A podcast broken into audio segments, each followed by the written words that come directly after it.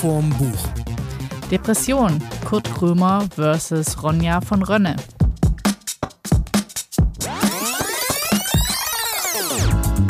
Hallo zusammen, eine neue Folge von Schuss vom Buch und wir machen das heute mal so wie bei den ganzen Fernsehsendungen jetzt neuerdings immer. Achtung, diese Folge enthält Gewalt, Alkohol, Schimpfwörter und stroboskopische Effekte, die zart besattete Personen beeinflussen können.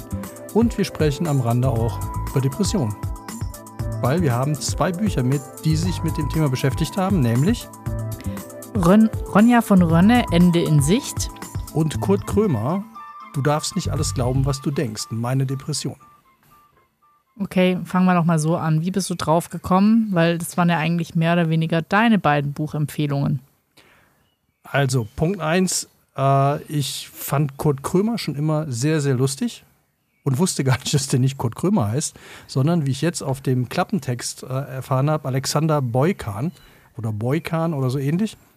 Und äh, fand den als Komiker immer sehr lustig. Und da kommen wir zum ersten Schimpfwort. Sein erstes Programm heißt nämlich Na du alte Kackbratze. und äh, ich fand das super lustig. Der so Berliner Schnauze halt und immer drauf und so und fand das sehr, sehr geil. Hab mir ganz viel davon gemerkt, weil ich dieses erste äh, Soloprogramm so toll fand. Und dann weiter verfolgt und dann irgendwann kam dieses Buch hier irgendwie, der hat ja dann in seiner eigenen Sendung Shea Krömer, hat er ja mit dem, äh, mit einem anderen, mit Kabarettisten äh, über seine Depression gesprochen, wovon keiner was wusste. Und dann kam das Buch raus und dann dachte ich mir, okay, also das interessiert mich jetzt, das interessiert mich jetzt wirklich. Okay, und Ronja von Rönne, habe ich die ins Rennen gebracht oder hatten wir die aus der Titanic? Also lustigerweise tatsächlich äh, habe ich die, glaube ich, auch ins Rennen geschmissen, weil in der vorvorletzten Titanic beide Bücher äh, besprochen wurden. Und was mich sehr gewundert hat, normalerweise ist die Titanic ja eher so immer drauf. Ne? Immer draufhauen und gib ihm und so. Und äh, da hatten die das erste Mal schon, also so satirische Texte, also sa- satirisch auseinandergenommen, aber eben nicht so böse, wie sie das sonst machen. Also immer schon so ein bisschen mit diesem Respekt vor dem Thema und das fand ich total ungewöhnlich. Normalerweise interessiert die Titanic das ja gar nicht. Und da dachte ich mir, da müsste man auch mal das andere mit, mitnehmen, um mal zu gucken, was da drin steht, weil die natürlich, und das muss ich, kann ich auch direkt schon vorwegschicken, ist, ist mir bei Krömer auch aufgefallen, das ist natürlich echt aus einer sehr privilegierten äh, Szene raus. Ne? Also ich meine, wenn du Kurt Krömer bist, äh, dann, dann hast du jetzt nicht das Problem, äh, kein Geld zu haben und irgendwie, du kannst dir Auszeiten nehmen, wenn du die brauchst. Obwohl der Kollege, wie ich dann auch im Buch erfahren habe, vier Kinder hat äh, von unterschiedlichen Frauen, was natürlich jetzt auch ein bisschen, die alle, die er mehr oder weniger alleine auch erzieht, äh, was natürlich jetzt auch nicht unstressig ist, aber trotzdem war aber der Hauptkritikpunkt wirklich dann immer dieses so, ja, das Depression ist jetzt das neue Burnout und ähm, die sind ja alle dann irgendwie schon, kommen irgendwie von oben und denen geht's ja gut.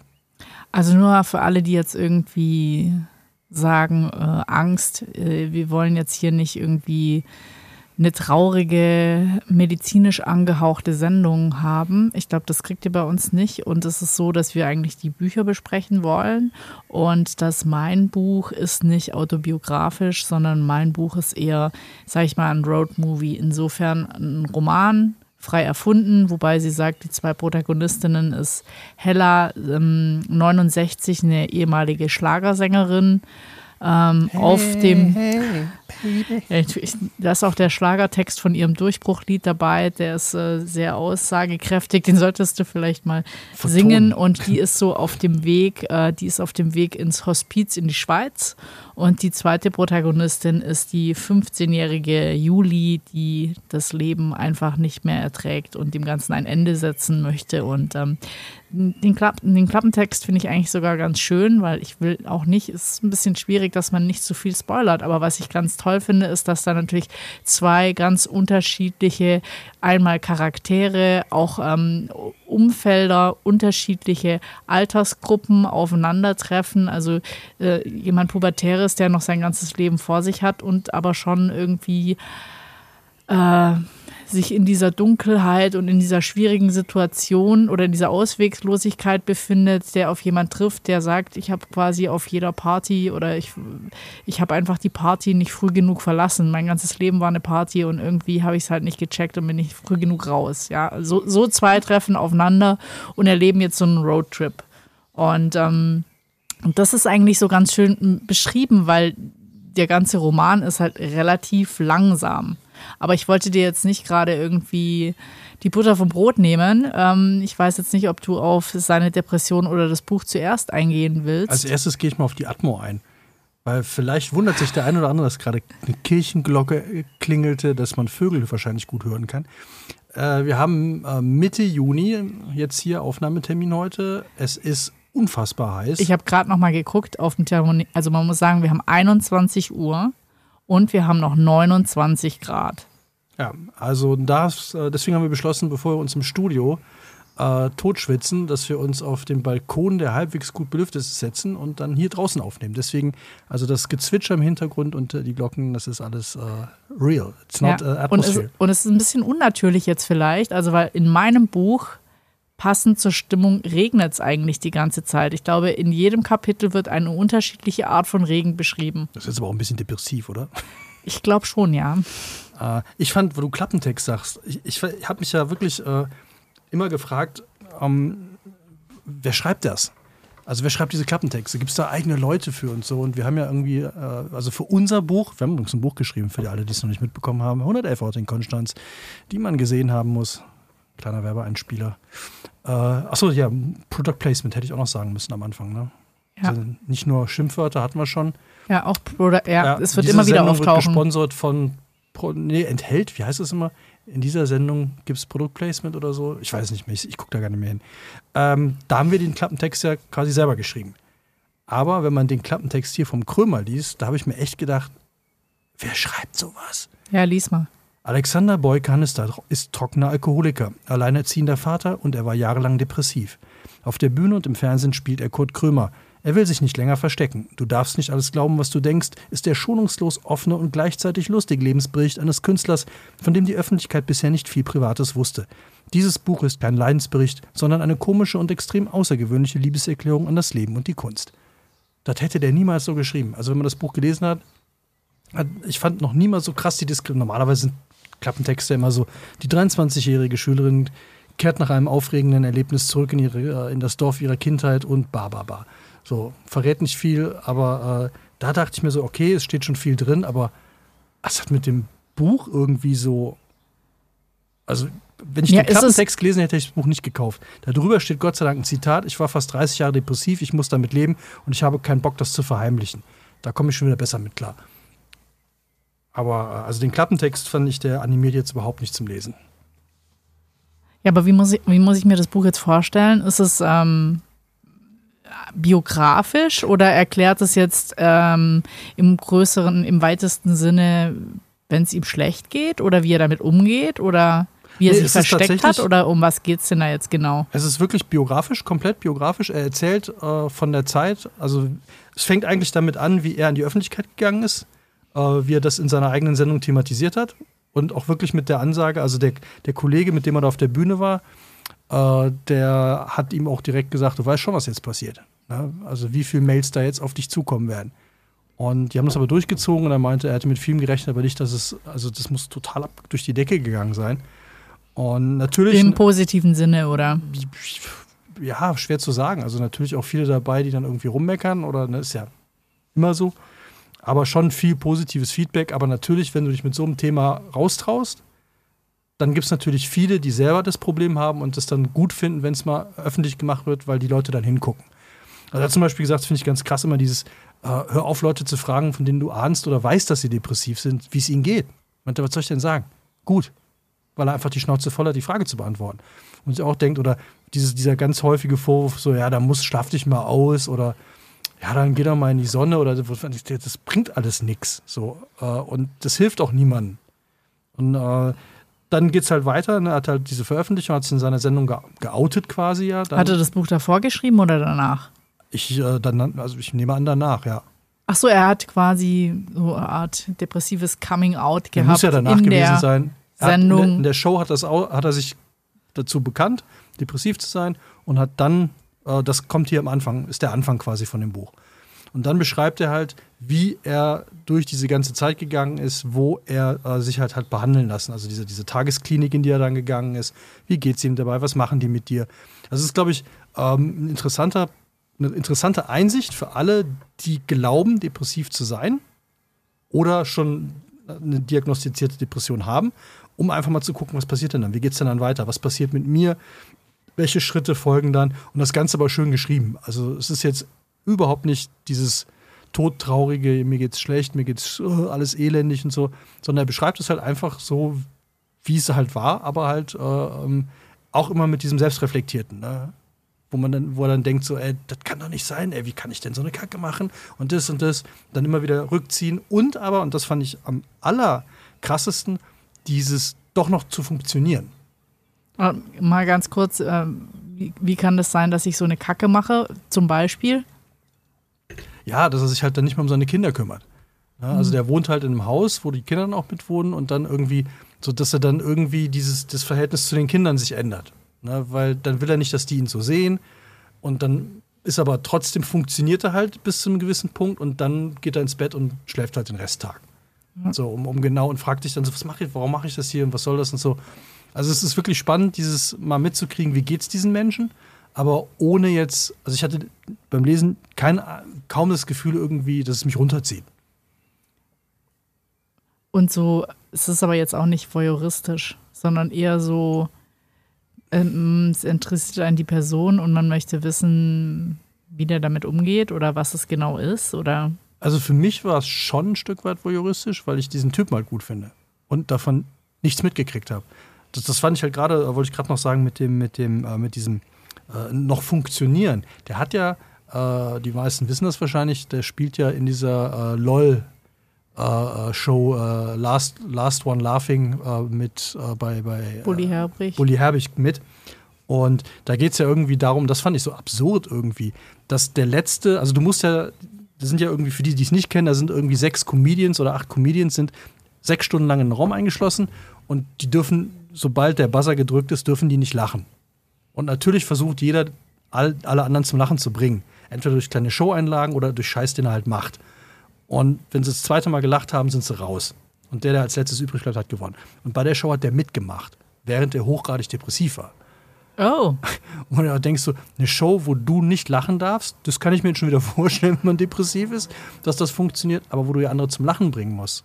Und da meint er dieses, da bin ich halt Kurt Krömer. Ne? Da gehe ich dann hin, ziehe das durch und fertig. So. Und das fand ich so, so, so, dieser Gegensatz zwischen Zusammenbrechen, ne, weil irgendwie irgendeine Kleinigkeit passiert, die dich total überfordert. Der Kuchen, also eine, eine Geschichte, das ist so beispielhaft, wo du gerade, wolltest ja gerade wissen, ja. denn äh, wollte er eine unfassbare Torte für, seine, für, für eine seiner Tochter, Töchter oder den Sohn zum Kindergeburtstag. Und dann haben die das in der Bäckerei, haben die das nicht hingekriegt, wie er das wollte. Und das ist ja total ausgerastet. Und hat sich so, also ist total durchgedreht, wie schlecht er doch ist und wie grauenhaft alles ist und ist total, hat, also war völlig verzweifelt über diese Torte. Und wo, aber dann hat er die halt mitgebracht. Oder ich glaube, er hat sie sogar selber gemacht. Jetzt, wo es gerade erzählt, ich glaube, er hat sie sogar selber gemacht. Äh, und hat überhaupt nicht funktioniert. Und dann haben die Kinder die aber super gerne gegessen. Und diese, dieser Widerspruch zwischen, den hat es doch allen geschmeckt, jetzt hör doch mal auf. Na, und das konnte er nicht. Äh, ist dann wirklich völlig total zusammengebrochen, weil diese Torte nicht so aussah, wie er die haben wollte, obwohl die den Kindern das wurscht egal war. Ja. Und das hat er dann nicht mehr hingekriegt. Und das waren dann immer so, so Punkte, gab es einige ich kann ja jetzt einfach, wir können ja jetzt so quer besprechen, weil ich glaube, so Themen gibt es da ja ähnliche in den beiden Büchern, was ich nämlich ganz äh, interessant fand an ihr. Äh, Ronja von Rönne, die hat auch selber Depressionen und ähm, oder immer wieder so depressive Phasen. Und äh, kann man auch im Vorwort lesen, da steht, äh, wenn Ronja von Rönne mal wieder sterben will, ruft sie entweder mich an oder schreibt ein großartiges Buch. Jetzt habe ich schon länger nichts mehr von ihr gehört. Benjamin von Stuckrad-Barre. Und dann hat Martin Sutter drunter geschrieben, das wollte ich doch sagen, Benjamin. Und das ist ganz interessant. Also ich fand die Frau halt ganz spannend, weil die schreibt auch für die Zeit, fürs Zeitmagazin, für alle möglichen und äh, hat auch einen echt netten Schreibstil. Dann, äh, ich folge jetzt auch so ein bisschen auf Instagram und da geht die sehr offen mit ihrer Depression um. Also die hat jetzt wieder eine Phase gehabt, war jetzt, glaube ich, auch wieder in Behandlung, also auch in der Psychiatrie und ähm, die scheint immer mal wieder so richtige Downs und Zusammenbrüche zu haben. Also nicht, es ist nicht alles gelöst über Medikamente oder wie auch immer, aber aber ähm, ich finde es ganz spannend, wie sie, wie sie, wie offen sie damit umgeht und ihre Fans das auch wissen. und akzeptieren. Du hast mir das ja erzählt, äh, auch gerade, wo du sagst, du folgst auf Instagram. Äh, ich folge einer, einer, Zeichnerin, einer Comiczeichnerin, die äh, hat das Pseudonym oder ihr, ihr Ding ist Erzähl mir nix. Und äh, die war jetzt auch wieder völlig abgetaucht und da kam dann auch raus, das hatte ich dann im Rückblick dann auch mal geguckt, was sie so an Comics veröffentlicht und da war auch, dass die halt immer so depressive Schübe hat, wo die dann einfach weg ist.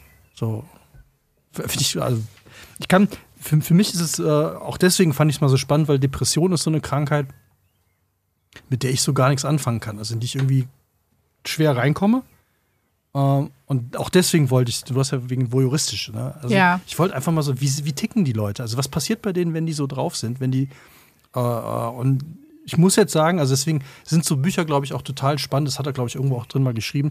Äh, auch für Leute, die jetzt wirklich so wie ich jetzt gar nichts damit zu tun haben. Ich kenne niemanden, der depressiv ist. Ich habe mit der Krankheit nie was zu tun gehabt, auch nicht im familiären Umfeld oder im weiteren Umfeld. Nur mal gehört, ja, der ist ja, ne, der ist jetzt in der, in der Klinik oder so, er, aber das ist dann so Freund von einem Freund oder so. Aber ich persönlich habe wissentlich noch nie mit jemandem gesprochen, der Depressionen hat. Und dann ist es halt auch total spannend, mal zu erfahren, so was hilft denen denn oder was kann man denn machen oder woran kann man es erkennen, vielleicht in Frühstadien ne? und wie geht man damit um oder wie hilft man dann auch, ne? anstatt dieses, hey, geht's dir gut oder geh doch mal in die Sonne oder ne, muss einfach nur mal in Urlaub fahren oder dieses, was, ja, es fällt mir halt auch. Aber das sind, glaube ich, wirklich klassische Tipps, weil ich meine, das Ganze ist ja eine Krankheit und wenn du jetzt einen krassen Vitamin D-Mangel hast, dann bist du nicht zwangsläufig depressiv, aber dann bist du ja schon antriebslos, dann gehen ja schon ganz viele Dinge nicht. Also wenn dein Hormonspiegel auch nicht stimmt, ich meine so, äh, dann kommst du denn vielleicht in diese Bewegungsantriebslosigkeit und dann geht auch das ganze, die ganze Stimmung runter. Also ich will jetzt gar nichts erklären wollen, aber ähm, dafür bin ich bestimmt nicht der Experte. Aber ich finde, sie, sie beschreibt es auch ganz schön in dem Buch ebenso, was für unterschiedliche, also es sind ja zwei unterschiedliche Typen und es sind vielleicht auch zwei unterschiedliche Arten von Depressionen. Also äh, was ich halt als Schönes an Geschichte, es ist so eine Art Road-Movie, die ältere Dame. Also deins ist eher ist ein Roman. Ja, meins ja. ist ein Roman. Und die Hella, die 69-Jährige, die halt ihr Leben gelebt hat und zwar Vollgas, die hat immer gepichelt, immer Auftritte gehabt. Und ähm, ja, ist, ist jetzt aber, ist einfach alleine und äh, kommt einfach nicht mehr damit klar, dass dieser Glamour, dass dieser Glamour verloren gegangen ist, dass diese Aufmerksamkeit, dass die, sie bekommen hat oder diese Anerkennung, die sie auf der Bühne gespürt hat, für die sie gelebt hat, dass die jetzt weg ist. Also die ist jetzt.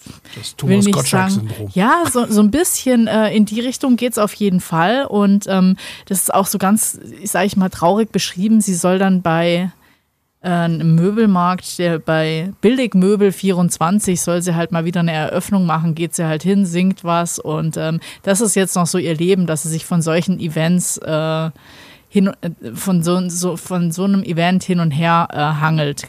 Und ähm, die ist auf dem Weg in die Schweiz, weil sie es einfach nicht mehr erträgt und weil sie sich da äh, Sterbehilfe holen möchte, was ja in Deutschland nicht erlaubt ist, aber du es in der Schweiz machen kannst.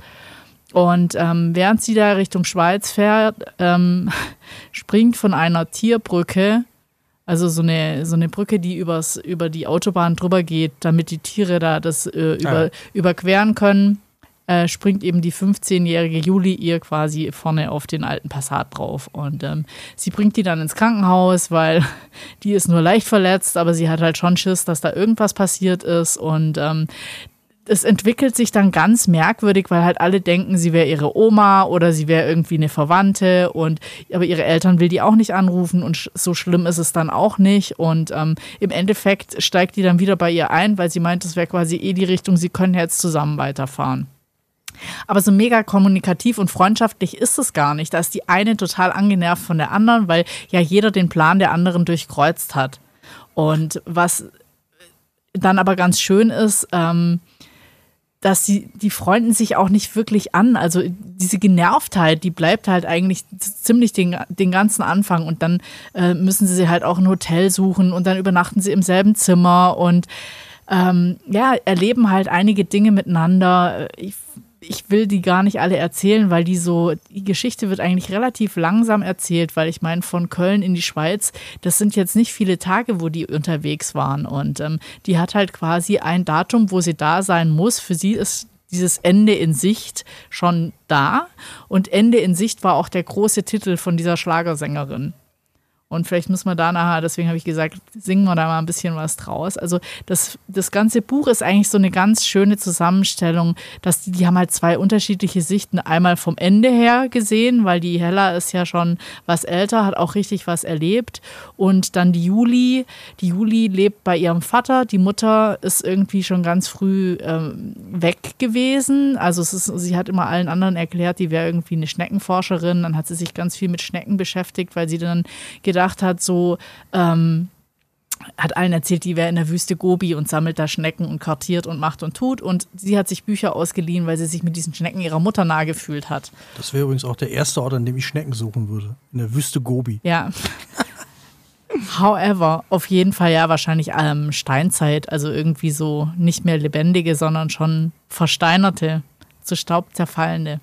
Auf jeden Fall, diese Schnecken spielen für sie ja eine große Rolle, weil die sich ihrer Mutter verbunden fühlt. Und die fühlt sich, glaube ich, einfach ganz allein und falsch in ihrem Leben und hat halt auch von der Schulpsychologin quasi eine Depression schon diagnostiziert bekommen.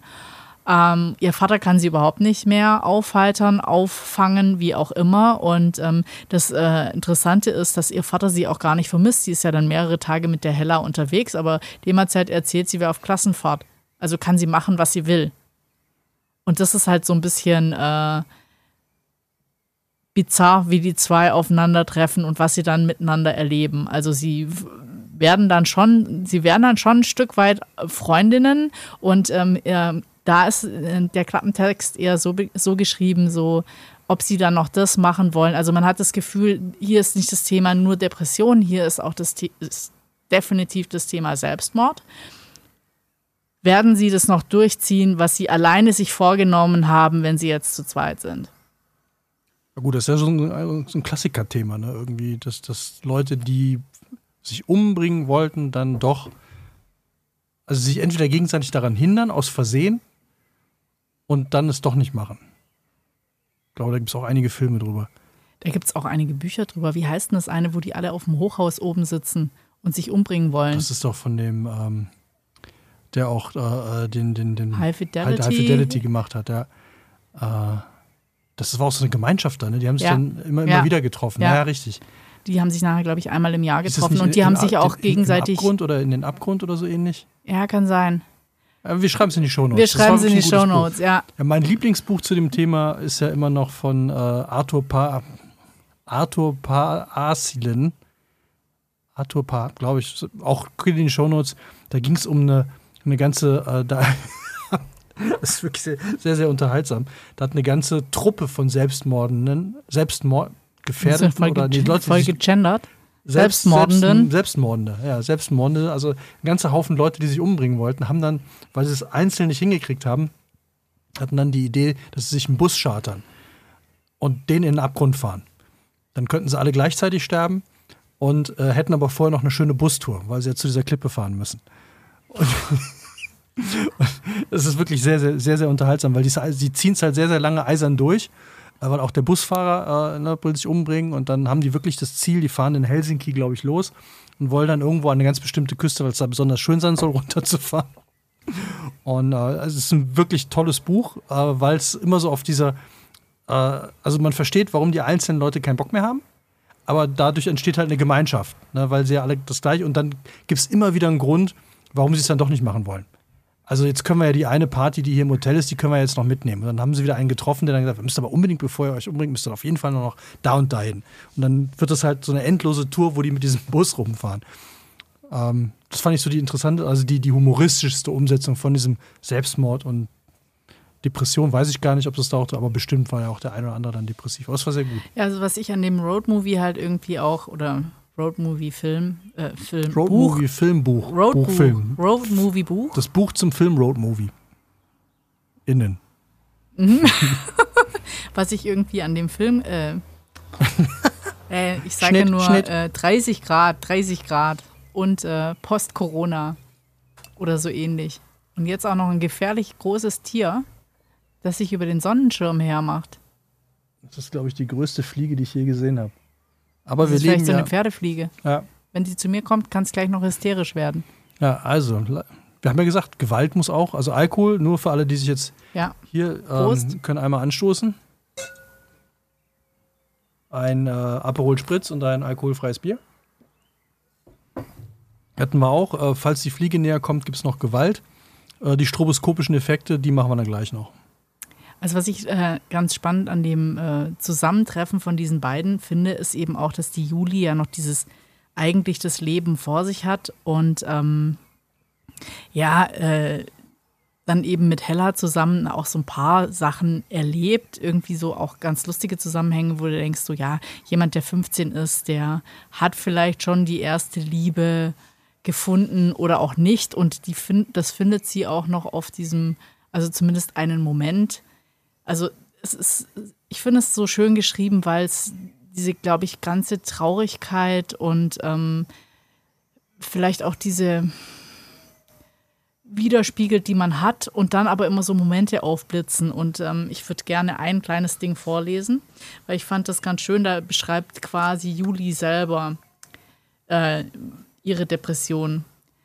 Lange bevor, lange bevor ihr eine müde Schulpsychologin die Diagnose verkündete, wusste Juli, was Depressionen sind. Mental Health war in den sozialen Netzwerken allgegenwärtig. Irgendwie war ja jeder heutzutage mal depressiv und dagegen gab es Apps, Tabletten und ganz, ganz viel Verständnis. Dies war das 21. Jahrhundert und noch nie hatte Juli, egal wie oft mittelalte Psy Psychotherapeuten und Schulpsychologinnen sie danach gefragt hatten, sich für ihre Diagnose geschämt. Das Problem war ein anderes. Sie wusste sehr wohl, wie Schriftsteller, Künstler, TikToker und Wikipedia Depressionen beschrieben, als würde das Leben plötzlich an Farbe verlieren und der Alltag immer grauer werden. Doch für sie war es viel schlimmer. Es war bunt und leuchtete in allen Farben. Nichts war grau, auch an Tagen, die eine solche Einfärbung verdient hätten. Aber wenn Juli dann abends im Bett lag und versuchte einzuschlafen, waren all diese Farben gleichermaßen schal und deprimierend. Und sie endete immer regelmäßiger damit, dass sie sich in Embryonalstellung zusammenkrümmte und darauf wartete, dass sich die Müdigkeit schließlich ihrer erbarmte. Und weil niemand Schuld trug an ihrem Zustand, zog sie sich schließlich, zog sie schließlich das für sie einzig logische Fazit. Genauso wenig, wie sie andere für diesen Status quo verantwortlich machen konnte, genauso wenig konnte irgendwer etwas daran ändern. Das fand ich schon so ein bisschen, wo ich mir dachte, so ja, ich glaube, das schreibt schon jemand, der einfach das selber auch fühlt, dass es eben nicht grau ist, aber dass es so belanglos ist. Also, dass es keinen Grund für dich gibt, irgendwas weiterzumachen. Ja, ich glaube, das äh, kann, kann ich hier von, von Krömers Seite auch bestätigen, wobei ich es da halt noch härter finde, wenn du Komiker bist. Also natürlich, es gibt ja immer dieses Klischee vom traurigen Clown, aber äh, ich glaube, der Witz ist auch in dem Buch drin, wo ein berühmter kommt ein Mann zum Psychiater und sagt, ähm, ich bin so, ich bin depressiv, was soll ich denn machen? Ich bin so traurig immer und da meinte er, ja, ähm, morgen ist doch der große Clown bla bla bla in der Stadt. Gehen Sie doch da mal hin. Damit das geht nicht, das bin ich. und dann äh, fand ich aber bei ihm ja auch dieses so, wenn du auch noch Komiker bist und dein Job daraus besteht, also der ist ja, steht ja in Hallen vor 30.000 Leuten und die lachen. Ja, und, und er muss die ja zum Lachen bringen. Und dass das dein Job ist und du bist dann depressiv, das finde ich irgendwie nochmal so, eine, so, ein, so, ein, so einen komischen äh, bis bizarren Dreh in der ganzen Nummer. Ja, aber ich glaube, das ist wahrscheinlich so. Äh ein Teil wird ja dann sicher oder eher medikamentös behandelt, sodass du den Normalzustand äh, lang aufrechterhalten kannst. Aber äh, bei so einem riesen Publikum, das, das fände ich schon äh, ganz schwierig. Ja, und vor allem fand ich den halt immer sehr, oder finde ich immer noch, ich finde den, find den wirklich wit witzig. Also nicht witzig im, im Sinne von, ich, er erzählt gute Witze, sondern er hat halt wirklich einen, einen tollen Humor und aber warum kann sehr sollen gut über De- ihn lachen. Ja, aber warum sollen Humor und Depression sich ausschließen? Ich glaube, dass wenn irgendwie alles egal ist und alles scheiße ist, ja, dann fängt es erst richtig an, guter Humor zu werden. Weil wenn du dann es schaffst, Ja, noch ja, drüber ja. zu lachen oder einen Witz drüber zu machen, äh, da, das ist auch eine, eine Art von Umgang, denke ich. Ja, oder es hat halt was damit zu tun, dass es natürlich auch eine Bühnenfigur ist, ne? dass man sich da irgendwie gut hinter verstecken kann oder das dann einfach ab. Also so hat das ja beschrieben bei dieser äh, LOL-Serie, ne? dass er halt da halt hingeht und dann kann, ist es halt, ist er halt Kurt Krömer. Ja, aber das stelle ich mir dann auch so ein bisschen vor, wie äh, du bist Schauspieler, wenn du jetzt einen Film drehst und es ist gerade deine Mutter gestorben, dann musst du trotzdem funktionieren. Also ich weiß nicht, ob es vergleichbar ist, aber ich glaube, dann, dann muss die Rolle, das ist dein Job, muss schon funktionieren. Das geht. Und das scheint auch sehr gut funktioniert zu haben. Also es gibt ja auch Leute, die, da funktioniert das gar nicht mehr. Ne? Also die können dann auch nichts mehr machen. Vor allem, weil da eben ja auch vorgelesen, er ist ja auch trockener Alkoholiker und hat da ja schon eine gewisse Karriere hingelegt irgendwie und, und das durchgestanden mit, mit seinen Jobs. So, das ist ja auch mal, also kann, funktionierst du noch oder nicht? Aber ich finde es halt schon, oder mir kam es halt irgendwie noch bizarrer vor, wenn dein Job auch noch daraus besteht, andere zum Lachen zu bringen und du selber bist depressiv. Ja, ja, wobei ich glaube, dass. Ich- aber ich geb dir recht, es hat tatsächlich- Ich glaube, das, hat, ja, ich glaube, ist- das hat nichts miteinander zu tun. Also wenn du Wenn er Müllmann wäre, dann wird, er auch weiter den Müll wegbringen oder wenn er Schreiner wäre, wird er wahrscheinlich noch Tische machen können. Ähm, Ja, aber vielleicht äh, hat ihm das geholfen. Also so ein guter Humor. Das ist die Frage.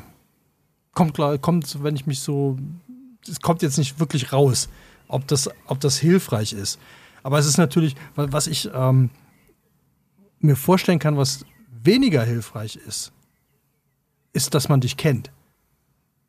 Also, dass du als Komiker bekannt bist. Ne? Also, dieses jetzt erzähl doch mal einen Witz oder ne, kommst irgendwo auf eine.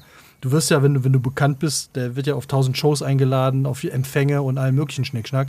Und du dann derjenige bist, von dem alle glauben, du wärst lustig. Also dieses so, ah, jetzt erzähl doch mal einen Witz, mach doch mal hier, jetzt komm, ey, Gott, ne?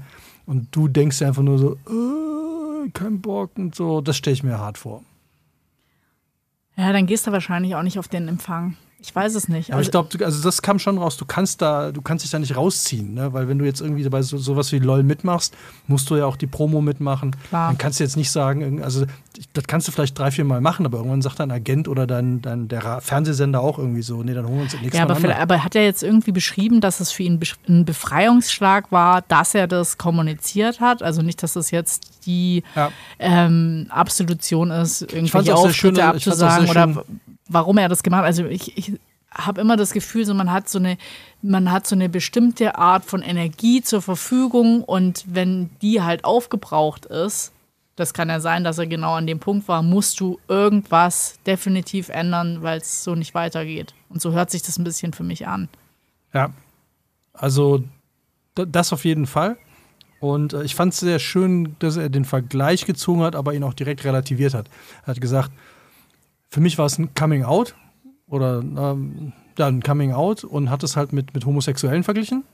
Hat aber auch direkt gesagt, dass man das nicht vergleichen kann, weil das eine halt, also dass das viel härter sein muss, wenn man auf dem Land irgendwie groß wird und muss sich dann irgendwann oder outet sich irgendwann, weil man das will äh, oder wird schlimmstenfalls geoutet, ohne dass man es will, dass das natürlich viel härter ist als das, was er da durchmacht. Aber er meinte, äh, kann er sich auch nicht vorstellen, wie das ist, aber er meinte, so in die Richtung kam, so wird, damit war das verglichen. Und äh, das kann ich mir schon vorstellen, weil es ja so eine gewisse, also Depression hat ja so einen komischen Ruf. Also wenn du Krebs hast, bist du krank Ja, klar. Ne, dann kommen auch alle und helfen dir und haben Mitleid und ey, so, wenn du depressiv bist, ist es ja, was vorhin schon ein paar Mal gesagt, ne, dieses so, ja, jetzt reiß dich mal zusammen, dann mach mal eine Woche Urlaub oder ja, dann geh mal raus, wenn das Wetter schön ist oder ne, also es ist halt so ähm, schambehaftet für diejenigen, die depressiv sind, finde ich. Also es ist so, ja, es, es hat keiner Bock, mitleidig angeguckt zu werden. Also das, ich, fand, ich fand die unterschiedlichen Überschriften in dem Buch ganz schön. Von haltlos, Notausgang, Scham, Wut sind so Themen, ähm, die, die alle damit reinspielen. Und ich glaube, so, wenn du auch nicht ähm, ehrlich sagen kannst, ich meine, du, du, du kannst es deinem Umfeld mitteilen, aber wenn dein Umfeld eben diese Krankheit nicht versteht, ich glaube, das ist ganz oft so, egal welche Krankheit du hast, äh, erst wenn man sie selber gehabt hat, kann man es wirklich verstehen und sonst denkt man so, ja, ist ja nicht so schlimm, reiß dich doch zusammen. ja genau, dieses reiß dich zusammen und und dieses, äh, ja, der drückt sich doch nur vor der Arbeit oder sowas. Ne? Also dieses so wirklich das nicht ernst nehmen und, und das ist, glaube ich, auch für die, ja, aber ich glaube, die Betroffenen auch echt. Ich will auch das Schlimm. eigentlich nicht wirklich vergleichen, weil ich denke, man kann es nicht vergleichen, aber äh, ich finde jetzt so mit diesem Corona gehabt zu haben und dann so, ich habe jetzt die letzte Folge angehört und ich war echt ein bisschen geschockt, was ich für Aussetzer hatte. Also, dass ich gar nicht flüssig gesprochen habe, dauernd nach Wörtern gesucht habe und so weiter. Das fand ich schon irgendwie ultra spooky. Und davor war es immer so, wenn Freunde das hatten, also ganz am Anfang mit Delta war es, oh mein Gott, ja, kann ich was für dich besorgen, irgendwas machen? Und dann war es ja irgendwann schon total normal. Und dass es aber trotzdem irgendwie noch solche Folgen hat oder auch dass man erschöpft ist und den ganzen Tag schlafen muss. Ungefähr so stelle ich es mir auch vor, dass du einfach Ja. so ähm, erschöpft bist, vielleicht auch erschöpft vom Leben und dass du nichts dagegen tun kannst. Also dass es dich einfach ergreift und dann, dann ist es bei dir, ja. Jetzt kommen wir wieder zu Product, Product Placement. Ich hatte ja die seltsame äh, Folgeerscheinung, es lässt jetzt gerade so allmählich nach, äh, dass ich, das, da kann ich, dann komme ich auch wieder gedanklich rein, ähm, mir war Essen total egal, obwohl ich total gerne esse. Und es war nicht so, dass es mir nicht geschmeckt hat, sondern es war wirklich so, wenn mich jemand fragt oder äh, gefragt hat, was willst du essen, völlig egal. Ich hatte überhaupt keinen Appetit auf irgendwas. Wenn es dann auf dem Tisch stand, habe ich es gerne gegessen, dann Geschmack war alles okay.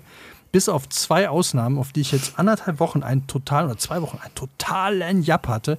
Das ist Weizenbier und Big Mac. Und mit Big Mac meine ich wirklich den von dem großen M. Und ich kann mir das überhaupt nicht erklären, weil ich in den letzten drei Jahren vielleicht einen Big Mac gegessen habe. Und ich hätte, ich hätte, glaube ich, die letzten anderthalb Wochen hätte ich Frühstück, Mittag, abends hätte ich Weizenbier und Big Mac machen können. Ich, du solltest eigentlich noch deine Big Mac-Erfahrung, die du ja dann gemacht hast, auch noch teilen.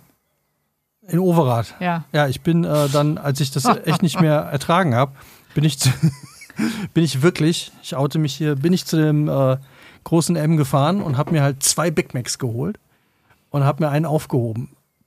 Äh, kam ich mir schon fast wie Monchi vor. Monchi hatte immer, der Sänger von Feine Sahne Fischfilet, das im Buch ja auch noch besprechen wollen, hatte immer einen Big Mac in der Tasche. Auch kalt, völlig egal. Er hatte immer einen Big Mac in der Tasche für, äh, falls mal gerade nichts am Buffet ist. Und das habe ich auch gemacht, habe den ersten dann aber wirklich sowas von langsam und genüsslich gegessen. Also wirklich Bissen für Bissen. Und es war wirklich das Leckerste, was ich in den letzten zehn Jahren gegessen habe, gefühlt in dem Moment. Ach, come on. Es war unfassbar gut geschmeckt. Und dann habe ich mir den zweiten, habe ich mir nach anderthalb Stunden dann im Ofen nochmal warm gemacht. Und das war fast noch besser. Und ich habe mich die ganze Zeit dabei selber vor mir geekelt. Das kann ich nicht machen. Ich kann das nicht gut finden. Vor allem, weil ich wirklich davor, es gab, ich bin überhaupt kein, kein äh, Gänger zu diesem Restaurant. Null. Ich habe in den ganzen Corona habe ich nicht ein einziges Mal, nicht ein einziges Mal da gewesen. Und wenn überhaupt dann die Jahre davor, äh, wenn es nichts anderes gab oder wenn man mal so irgendwie, keine Ahnung, Kater und du wolltest jetzt safe irgendwas, was du verträgst, essen äh, oder sonst, aber son kaum, ganz selten. Und wie Ja, du musst dich nicht herkam. entschuldigen. Du musst dich nicht entschuldigen. Ja, Ich fand, schräg, ich oder? fand's eklig. Ich fand, du sitzt nicht auf dem Sofa und denkst dir, boah, das ist das Leckerste, was ich. Äh, ja, aber so nicht. apropos das leckerste ever. Ich war auf einer Party und ähm, damals habe ich noch, Essen. Nee, damals habe ich noch geraucht und ähm, dann hatte ich keine Zigaretten mehr und dann hatte ich mir aber so, der, das war noch während dem Studium und ich kannte den, der hieß nur der Philosoph, hat mir halt seine Zigarette angeboten. Es war aber gar keine Zigarette. However, ich habe halt dann irgendwie tiefen Zug genommen und äh, eine Freundin von mir auch und äh, das Ende vom Lied war, dass wir irgendwann an diesem Buffet standen und aus einer Schüssel, es war, glaube ich, der Belag, der eigentlich auf den Flaumkuchen hätte sollen. Also es war nur sowas Schmand mit irgendwas, ja. Eigentlich mega ekelhaft. Und wir da standen und aber auch gegenseitig uns versichert haben, dass das das Leckerste wäre, was wir jemals gegessen haben. Und ich dachte nur so, widerlich. Als wir uns das am nächsten Tag erzählt haben, dachte ich mir so, ja, Schmand mit Creme fraiche und wenn überhaupt noch Kräuter drin waren. Es war halt einfach nur dieses Labberzeug, was da oben drauf kam. Aber es war das leckerste jemals.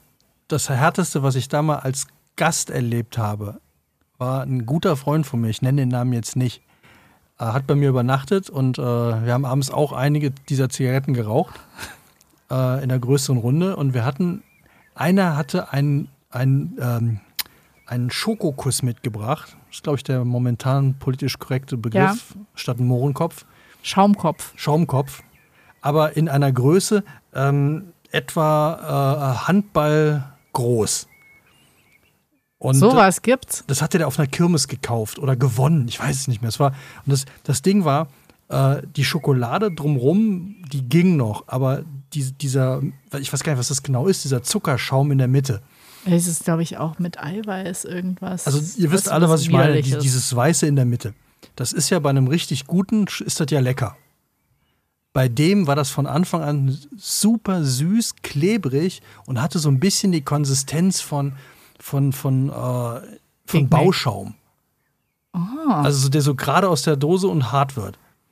Und dann haben wir das gegessen irgendwie, weil jeder musste mal, wir hatten glaube ich irgendwie, äh, wollten das alle mal probieren, haben einmal reingebissen. Und dann war von diesem Ding am nächsten Morgen war noch die Hälfte übrig und der hatte auch keiner weggepackt. Der stand einfach auf dem Tisch. Dann ist der Kumpel aufgewacht und ich werde das echt nicht vergessen. Ich war schon wach, hatte mir einen Kaffee gemacht, saß am Tisch. Er wacht auf, guckt auf den Tisch, sieht diesen halb angegessenen und der hatte mittlerweile war diese, dadurch, dass da alle mal reingebissen hatten, war diese obere Deckschicht war schon so total äh, äh, flüssig und dann wieder hart geworden. Weil ja jeder ein bisschen da reingespeichelt hat und abgebissen Ach, hat come und on, so. ja, ja, widerlich. Und ich sehe in seinen Augen, er nimmt diesen Schokokuss und aber beißt da mit einer Leidenschaft rein, als hättest du ihm gerade wirklich das leckerste Essen der Welt hingestellt. Und ich hätte mich fast übergeben, weil es so eklig war. aber er fand es so total super. Und dann hat er da reingebissen, guckt hoch und dann sehe ich so um den ganzen Mund diesen Schaumrand. Hier unten im Bart hat er dann auch so ein bisschen Schokokrümel und meinte so, "Ey, wohl lecker. Wenn es damals Handys gegeben hätte, das Foto, damit würde Ja. ich den heute noch erpressen. Ja, wahrscheinlich. Das ist echt schade, aber das war, aber das war halt, das war der Fressflash und der war auch immer, das wäre das wär so lecker gewesen. Und ähm, ja, ich kann das als Entschuldigung nicht anführen. Ich habe äh, keine Substanzen zu mir genommen. Damit haben wir jetzt auch Drogen, hatten wir angekündigt, haben wir jetzt auch drin. Ja, was haben wir noch angekündigt? Stroboskop. Stroboskopische ja. Effekte, ja, die hatten wir gerade, das hast du nicht mitgekriegt. Du machst ja dann immer die Augen zu. Ja, nee, ich habe äh, eine kaputte Touchbar an meinem Laptop. Ich habe jeden Tag Stroboskoplicht bis Hm. Oh ja, zum das nervt Das ist total der Kack. Ich weiß auch nicht, wie man das wegkriegt. Wahrscheinlich einfach einen neuen kaufen. Das ist überhaupt nicht nachhaltig. Vielleicht muss man den irgendwie mal platt machen, neu aufsetzen, keine Ahnung. So wie der jetzt schon genervt hat, würde ich den äh, platt machen und verkaufen. Sollen sich die andere damit rumärgern. Ähm, ja, also ich kann mich da nicht entschuldigen. Äh, bei mir war es tatsächlich äh, Corona. Also ich kann mir das nicht anders erklären, dass ich diese Gelüste auf diesen Big Mac hatte. Ja, ich, aber ich, ich, bei- fa- ja, ich fand es aber eigentlich viel schlimmer, dass äh, immer, wenn man dich gefragt hat, so, hä, was, soll ich, was, war, was wollen wir frühstücken? Egal. Es war alles egal. Und das fand ich eher schon ein bisschen nervig, dass einfach alles so. Und so kann ich es mir bei einer Depression auch vorstellen, wenn dein Partner immer sagt, so, Ja, aber dann ist es ja, dann passiert ja genau das, das schreibt er nämlich auch, gerade wo du sagst, dann fängst du ja an zu Schauspielern. Ich hätte ja jetzt auch jedes Mal irgendwas sagen können, weil es mir wirklich egal war. Aber dann würde ich ja was vorspielen. Ich könnte ja auch jedes Mal sagen können, irgendwie Müsli, immer abwechseln. Müsli, Rührei, Spiegelei beim Frühstück so. Dann hättest du eine Antwort gehabt und mir wäre es immer noch egal gewesen. Aber dann hätte ich es dir ja vorgespielt. Nicht dann gesagt hätte, ich will jetzt Müsli.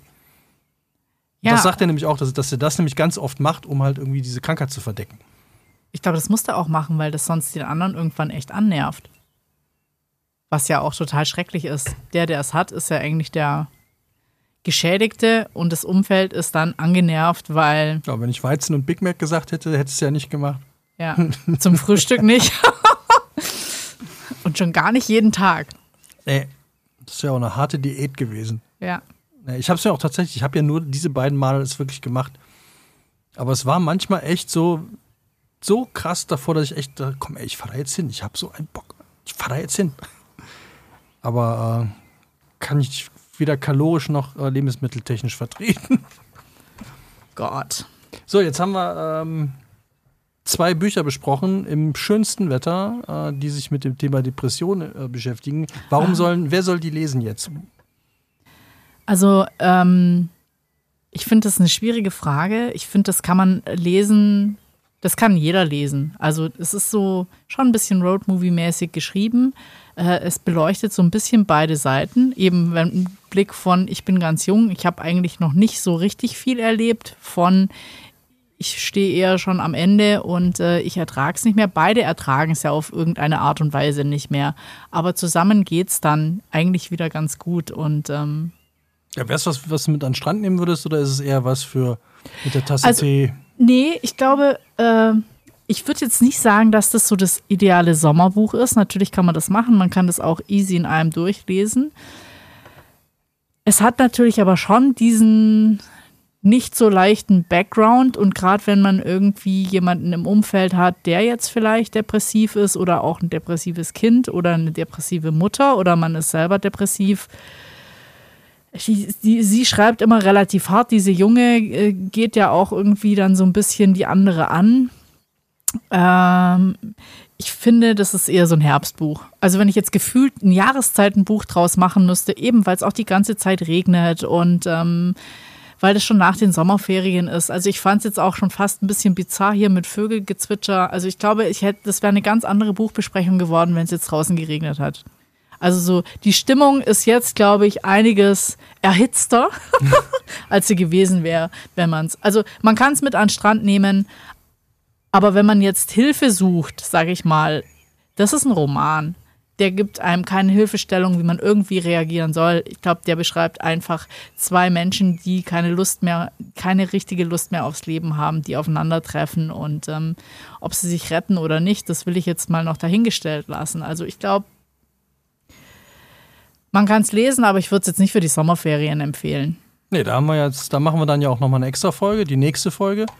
Die wird sich mit unseren Tipps für euren Sommerurlaub beschäftigen. Da werden wir auch, glaube ich, sechs Bücher haben wir rausgesucht, ne? Ja. Sechs Bücher empfehlen. Ähm, da ist dann alles dabei. Und ich würde jetzt von meinem sagen, also wenn du sagst, es ist eher so ein Herbstbuch, äh, wobei ich finde ja gerade, dass man auch solche Themen, äh, bei, vielleicht verkraftet man die bei so einem Wetter einfach auch besser.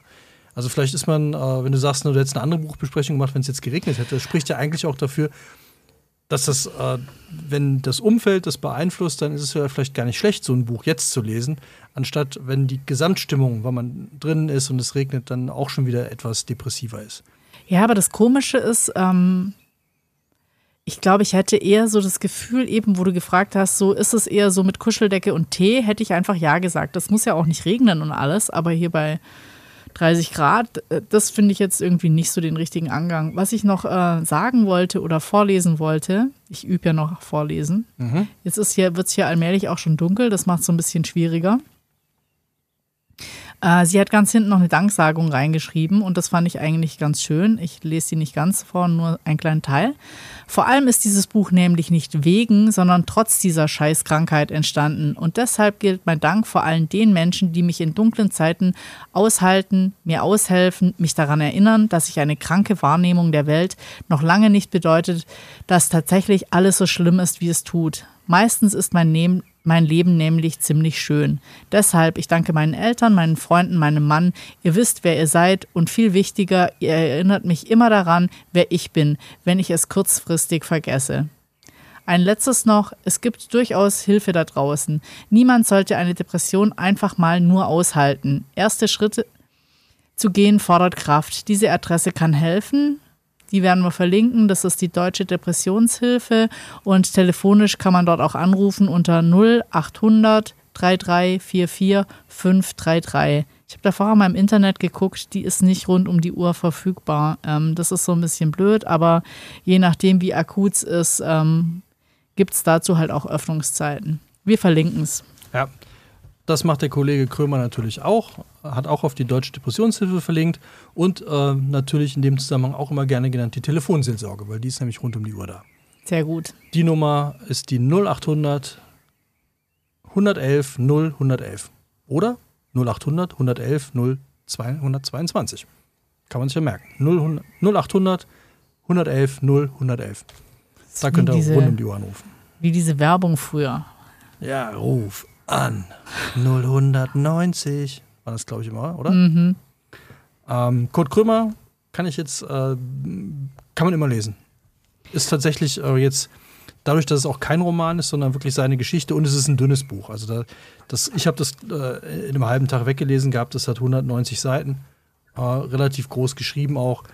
Ähm, das kann man gut, das, ich, das könnte ich mir sogar mit äh, vorstellen, dass es ein Buch ist, für mit an den Strand zu nehmen weil es einfach, ähm, es ist nett geschrieben und der Typ ist halt Komiker. So. Ja, also ich finde auch, das ist ja ein Roadmovie hier eigentlich, aber es hat halt immer mal wieder so, das kommt einfach auf den Lesenden an, ja. Also ich meine, wenn die versucht, sich mit der Nagelschere in der Badewanne dann umzubringen und dann einsieht, dass es mit der Nagelschere halt nicht geht, dann kann man das irgendwie so ein bisschen komisch interpretieren, aber es kann einen ja natürlich auch völlig, völlig mitnehmen. Und das finde ich so ein bisschen Kommt wirklich auf den an, der es liest. Ja, da kommt es, glaube ich, immer drauf an. Und ich finde, dass bei den beiden Büchern wahrscheinlich, ich habe deins ja noch nicht gelesen, meine noch, aber bei Kurt Krömer auf jeden Fall, das ist auch für alle interessant. Also man kann es einfach mal lesen, um über den Typen was zu erfahren, weil man ihn kennt. Deswegen habe ich es ja gemacht und äh, es hat mir wirklich viel gebracht. Also um den Typen besser zu verstehen. Aber interessant fand ich, ich habe mir danach nochmal das äh, Programm angehört, das erste das hat nichts miteinander zu tun. Also es ist wirklich ganz krass. Äh, umso mehr äh, habe ich das, glaube ich, auch jetzt in der Folge irgendwie immer wieder. Ich finde das so krass, dass der Typ halt, ne, dann, das ist ein, ich habe zwei Live-CDs von dem und denkst dir, der ist einfach nur scheiße lustig. Ich finde das total lustig, was er da macht. Und wie kann man dann, und aber es war klar, also auch bei der einen Show, die live aufgenommen worden ist, das, die, über die redet er, äh, war, war der halt wirklich hochgradig depressiv. So, und das finde ich halt schon krass. Also, wer Bock hat, sich da mal reinzulesen, auch um vielleicht Leute, die damit Probleme haben, besser zu verstehen. Kann ja auch ein Grund sein. Oder um einfach ein bisschen gewappnet zu sein, falls es einmal über den Weg läuft. Oder einfach nur mal ein bisschen, um über Kurt Krömer zu erfahren und ein, Roadmovie zu lesen, das sich mit dem Thema beschäftigt. Empfehlen wir Kurt Krömer, du darfst nicht alles glauben, was du denkst. Und Ronja von Rönne, Ende in Sicht. Wir verlinken alles, wir verlinken alle äh, Hilfethemen noch. Und wenn es euch gefallen hat, Lasst uns unbedingt ein Like da und empfehlt uns euren Freunden und Freundinnen. Und ihr tut uns natürlich immer einen Riesengefallen, wenn ihr die Bücher, die wir hier besprechen, einfach über unsere Affiliate-Links in den Shownotes kauft. Weil dann können, kann ich mir nochmal einen Big Mac leisten. Ich glaube, es reicht vielleicht für einen Hamburger. Ein Quarter Pounder with Cheese. Wie war der schöne Dialog? Do you know how they call in Paris a Quarter Pounder with Cheese? They didn't call it a quarter, pound, quarter pounder with cheese. No, they have the matrix system. They call it a Royale with cheese. Einer meiner Lieblingsdialoge aus Pulp Fiction. Auf jeden Fall. And how do they how do they call ne, uh, how do they call a Big Mac? Le Big Mac. Le Big, ne, they, a Big Mac is a Big Mac, but they call him Le Big Mac.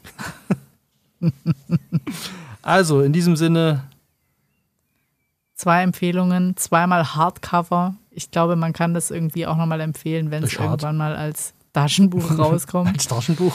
Ja. Äh, ist ein Hardcover, ist hart. Ja. Macht's gut. Und wir hören uns in der nächsten Folge wieder und dann werden wir euch mit Sommerbuchempfehlungen nur so zupflastern. Ja, und dann wird es noch ein bisschen, ähm, dann traut man sich auch wieder zu lachen, wobei ich es ein bisschen schlimm finde, dass man nicht wirklich denkt, man kann es so humorig angehen. Weil ich glaube, dass lustigerweise die beiden Autorinnen das ja machen. Beide. Also, definitiv. Äh, auch, das kann ich auch noch empfehlen, äh, recherchiert auf jeden Fall mal das Bild, ähm, was auf dem Cover von Kurt Krömer drauf ist. Weil man sieht ihn halt nur etwa bis, äh, ja, noch nicht mal die Brustwarzen, sondern so ein bisschen Schulter. drüber halt die, man sieht die Schultern und den Kopf und das, äh, da ist er halt komplett nackt, aber es gibt auch ein Komplettfoto von ihm nackt, äh, wie er in einem äh, Stuhl sitzt. Also man sieht nicht alles, aber äh, das ist wirklich ein sehr. Ich wusste gar nicht, dass du so ein Kurt Krömer-Fan bist. Das wurde mir reingeschaffelt, nachdem ich das Buch gesucht habe. Ah. Lustigerweise. Und es ist ein ganz, äh, wirklich, es ist so ein ganz ehrliches Foto. Das fand ich so toll daran, weil er sitzt da in so einem, ja, fast thronartigen Stuhl, aber wirklich komplett bis auf die Brille, glaube ich, komplett nackt. Und, äh, ja, aber das ist irgendwie auch, also erst dachte ich auch so, warum hat der denn kein T-Shirt und nichts an? Also, weil man sieht eindeutig, er kann kein T-Shirt anhaben. Nee, kann er nicht. Aber es ist halt so ein, es ist ein Seelenstriptease. Ja. Und ich glaube, das finde ich sehr, das finde ich unglaublich mutig. Und ich glaube, das macht auch anderen Mut, dass man nicht denken muss, es ist irgendwie. Und das ist doch das, was wir wollen. Anderen ja, Mut machen. Auf jeden Fall. Auch Mut zu machen uns mal einen Kaffee auszugeben, eine Mail zu schreiben. Meldet euch mal. Seid mutig. In diesem Sinne, bis zum nächsten Mal. Macht's gut. Ciao. Tschüss.